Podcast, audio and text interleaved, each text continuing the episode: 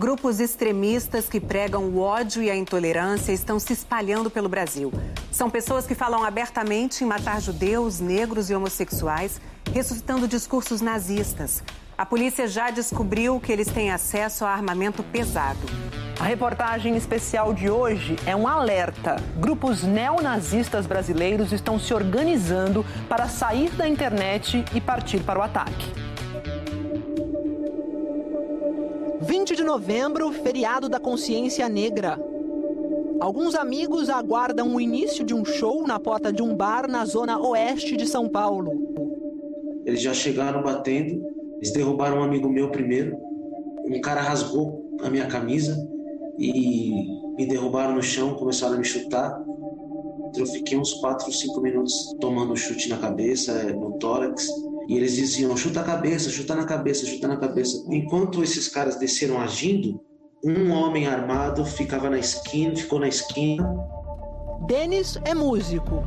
Ele tocaria naquela noite, mas teve que ser levado para o hospital. Eu não acredito que foi um ataque direcionado a mim. Qualquer pessoa que estivesse na calçada do bar naquele momento seria atacado simplesmente por fato de ser um bar antifascista e LGBT. A polícia investiga se o crime tem relação com outras agressões registradas na mesma região naquela noite. E se a pichação de uma suástica dias antes na fachada do bar pode ter sido um aviso. Nós temos essa, essa impressão, nos parece que sim porque é muita coincidência. O local onde o crime ocorreu é um pub frequentado por pessoas de posições claramente antifascistas e as pessoas foram agredidas sem motivo aparente. O crescimento do discurso de ódio no Brasil no ano passado foi destacado num relatório da Comissão de Direitos Humanos da ONU, a partir de dados fornecidos pelo governo, o estudo alerta que a ação de grupos neonazistas ou que pregam a superioridade da raça branca se aproveita da falta de leis claras contra a intolerância para continuar avançando no país. Muitas vezes, alguns operadores do direito, eles têm uma compreensão da liberdade de expressão que acaba, de certa forma, obstaculizando a, a, punição desses crimes que claramente não se situam dentro do campo da liberdade de expressão. Esse mapa estima que existam hoje no Brasil 530 células extremistas, um universo que pode chegar a 10 mil pessoas. Um crescimento de 270% em dois anos e meio. Ele foi organizado pela antropóloga Adriana Dias, que há 20 anos se dedica à pesquisa de discursos de ódio no Brasil cada tipo de grupo tem o seu modo de vida e, portanto, afeta um tipo de pessoa diferente. Mas, no geral, ele tem alguns elementos parecidos, que são um ódio ao feminino e, por isso, uma masculinidade tóxica. Eles têm ódio a negros, eles têm ódio a LGBTQI+, ódio a nordestinos, ódio a imigrantes, é, é, antissemitismo, negação do holocausto. Segundo a antropóloga, entre os diferentes grupos extremistas, os neonazistas são maioria. O Fantástico se infiltrou em redes sociais desses grupos e acompanhou as manifestações de seus integrantes. Eles postam vídeos de violência, de armas e de caçadores de comunistas.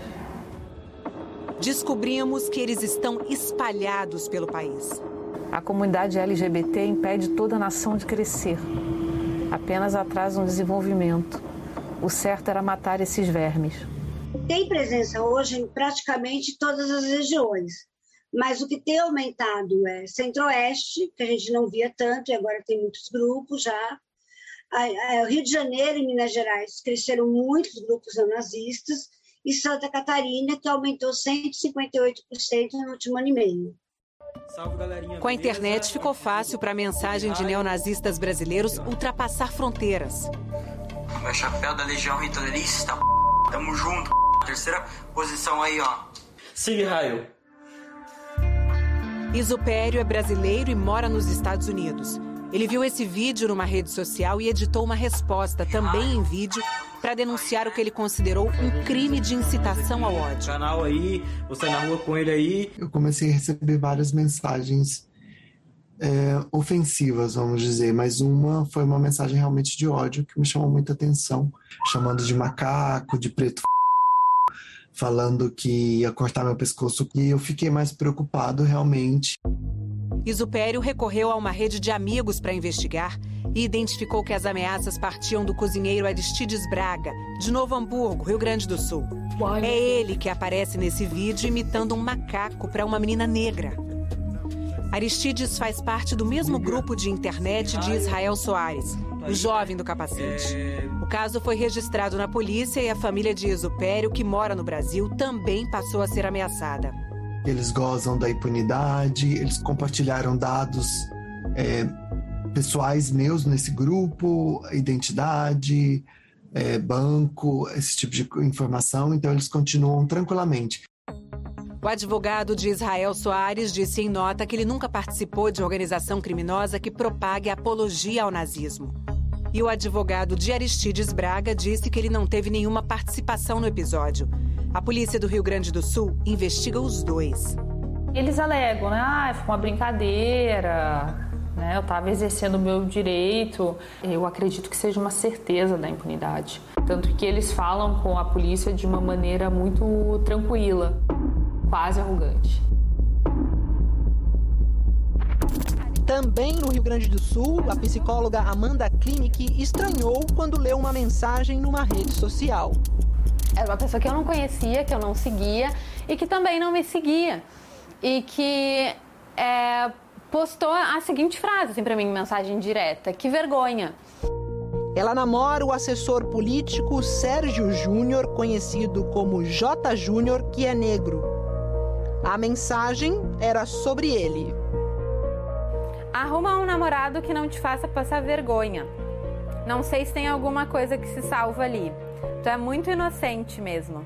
Ele começou a dizer que ela não deveria se relacionar com pessoas negras porque pessoas negras exalavam, segundo ele, um cheiro típico que pessoas negras foram historicamente afastadas de pessoas brancas, de mulheres brancas, por oferecerem perigo que os negros não seriam um problema onde a natureza dá cabo deles, ou seja, em savanas africanas. Amanda e J. Júnior resolveram manter a troca de mensagens por horas para reunir mais provas dos ataques. O agressor é Álvaro Corbis Hauschild. Ele faz doutorado na Universidade Federal do Rio Grande do Sul. A gente botou na cabeça que a gente ia fazer a justiça. A primeira atitude que eu tive foi de procurar a polícia. Né? Depois de procurar a polícia, divulguei nas minhas redes sociais sobre aquele absurdo que havia ocorrido. Álvaro foi indiciado por racismo e o caso dele foi encaminhado ao Ministério Público.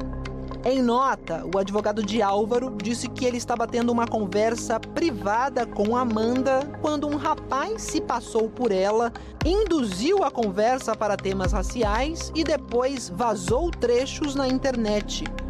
A nota diz que isso pode levar a interpretações diversas da intenção do autor. Ele contribuía para blogs relacionados à, à, temática do nazismo e outras questões também de discriminação, de intolerância, de ódio. Então, ele, de certa forma, ele contribuía para disseminar essas práticas.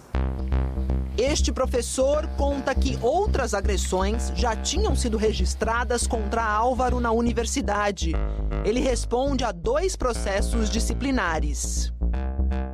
A minha avaliação pessoal é que eh, nós falhamos. A universidade falhou, o Instituto de Filosofia e Ciências Humanas falhou, o programa de pós-graduação em filosofia falhou. São manifestações misóginas no interior de um discurso extremista que não é uma opinião política, é um discurso de ódio voltado à desumanização de enormes contingentes de pessoas, desumanização que, em última instância, é, leva a ações violentas. As alunas tinham e têm medo. Casos como o de Álvaro restritos à internet podem parecer atitudes individuais. Mas, segundo a polícia, é uma questão de tempo para que a ameaça digital se torne um ataque físico. A chance de virar uma agressão ou daqui a pouco até chegar um caso de, de atentado contra a vida é muito maior quando se tem organização. No Rio de Janeiro, uma operação para prender um homem acusado de pedofilia acabou resultando na apreensão de vasto material nazista na casa dele. Nós nos dirigimos num, num dia para lá, não, não esperando o que a gente encontrou. E surpreendemos, não somente com essa quantidade de, de material de cunho nazista, mas também com várias armas, não somente armas nazistas, mas armas atuais escondidas em vários pontos da residência. Parecia um museu de horror.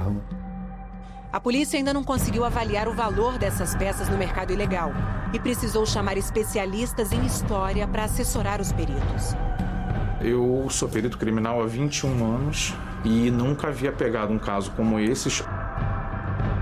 Tá aqui um quadro, um pôster, que na época se usava para convocar jovens a se alistarem. Essa daqui é uma farda com vários remendos. Dono de tudo isso se chama Ailson Proença Doyle Linhares e tem 58 anos. Uma das provas encontradas pela polícia foi o passaporte de Ailson, que tem registros de viagens todo ano para a Alemanha. Algumas com meses de duração.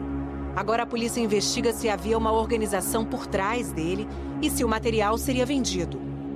Ele diz que é administrador, mas não tem nada administrado, não tem, não tem nada nesse sentido. Então não há, não há uma, uma fonte de renda que, que demonstre de onde veio isso daí. Na equipe, é um consenso que isso daí tem um apoio logístico maior. Não é possível uma entrada de, desse volume de material sem um apoio. A perícia concluiu que a maioria das armas funciona perfeitamente. Ah, é a MP5, metralhadora original da Segunda Guerra. Tem um carregador dela? Tem. Tem, tem, tem. Uma das perguntas que a polícia tenta responder é justamente por que as armas tinham até munição. Temos uma 380, uma 9mm e um Magnum 44. Essa arma aqui mata até elefante. E a quantidade de munições. Muita munição. Para todas as armas.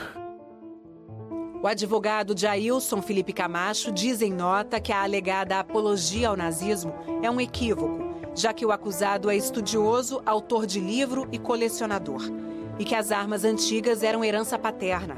Sobre pedofilia, a nota diz que o material recolhido com Ailson é de um portal de internet acessível a qualquer pessoa sem indicação de idade de quem aparecia ali. Ele não tem documentação alguma desse material, ele não apresenta procedência, não, não, não, existe nada que ele uh, no, no, nos diga da onde ou como isso chegou lá. Ailson está preso acusado por estupro de vulnerável, por armazenar arquivos pornográficos com crianças e adolescentes, por racismo, ao fazer apologia ao nazismo e por porte ilegal de armas.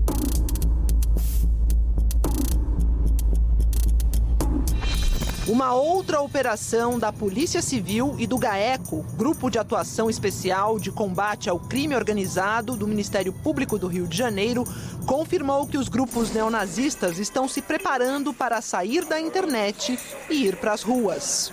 14 pessoas de sete estados foram denunciadas esse mês. Quatro foram presas, três no estado do Rio e uma em São Paulo. Eles defendem é a supremacia ariana, da raça branca, ódio aos judeus, ódio aos negros, morte a esses grupos e com o uso de arma de fogo, com coquetéis molotovs, com armas brancas. Falavam na forma de execução de pessoas, é, principalmente membros da comunidade judaica, negros e homossexuais. Os integrantes dessa associação criminosa, eles discutiam sobre compra de armamentos, discutiam sobre treinamentos. Segundo a polícia, a investigação descobriu que um grupo estava realizando treinos paramilitares em uma área de floresta da zona oeste do Rio, como revela esse áudio.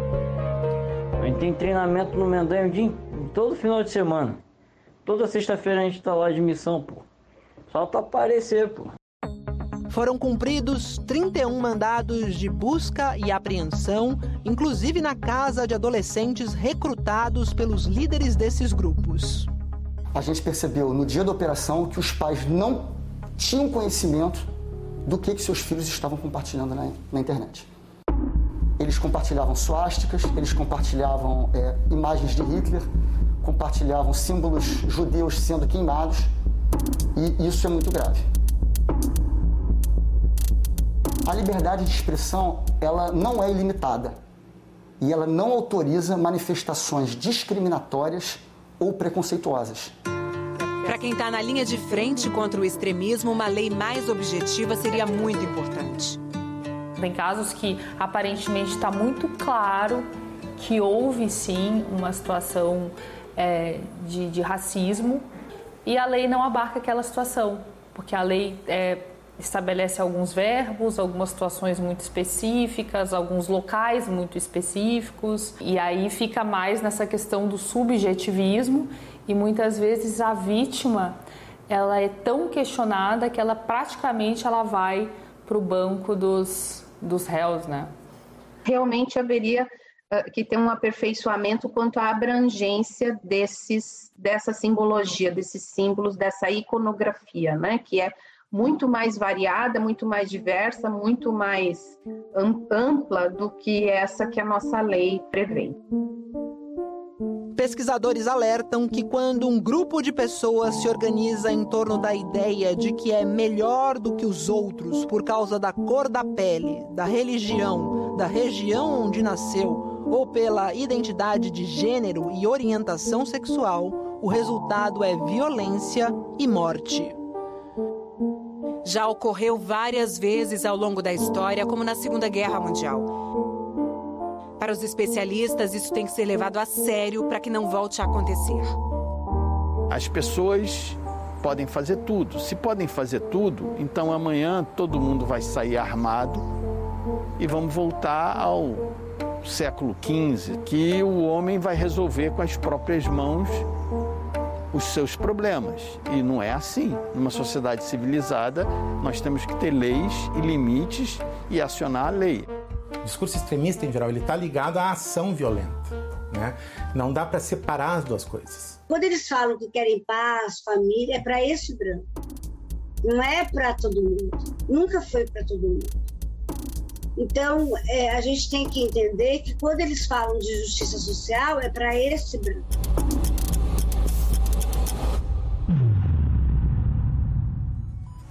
Os bastidores dessa reportagem sobre a expansão dos grupos neonazistas pelo Brasil são o tema do podcast Isso é Fantástico de hoje.